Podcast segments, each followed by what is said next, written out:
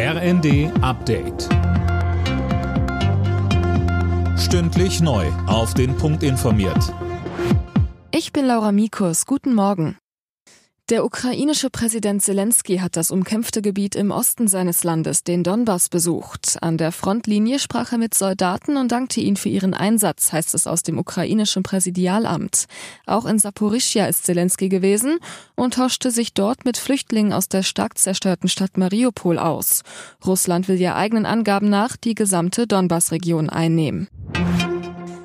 In Deutschland werden die Rufe nach einer Extrasteuer für Unternehmen, die aus dem Ukraine-Krieg Profit schlagen, lauter. Wie die Zeitung Welt berichtet, will Brems Bürgermeister Bovenschulte über eine sogenannte Übergewinnsteuer im Bundesrat abstimmen lassen.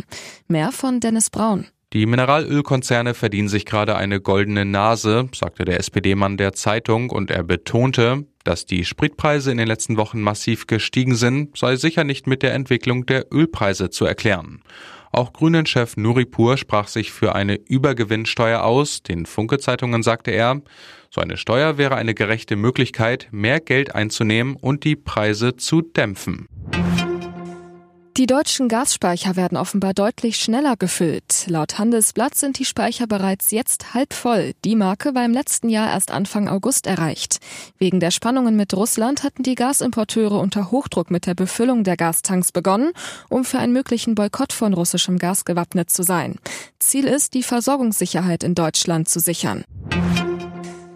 Die Ukraine hat auf dramatische Weise das Ticket für die Fußball-WM verpasst. Durch ein Eigentor verloren die Ukrainer das Spiel ums letzte europäische Ticket für das Turnier in Katar mit 0 zu 1 gegen Wales. Die Waliser sind damit erstmals seit 1958 wieder bei einer WM dabei.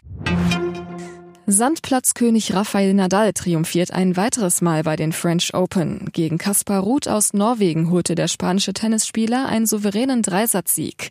Es ist Nadals 14. French Open Erfolg und der 22. Grand Slam Titel. Rekord.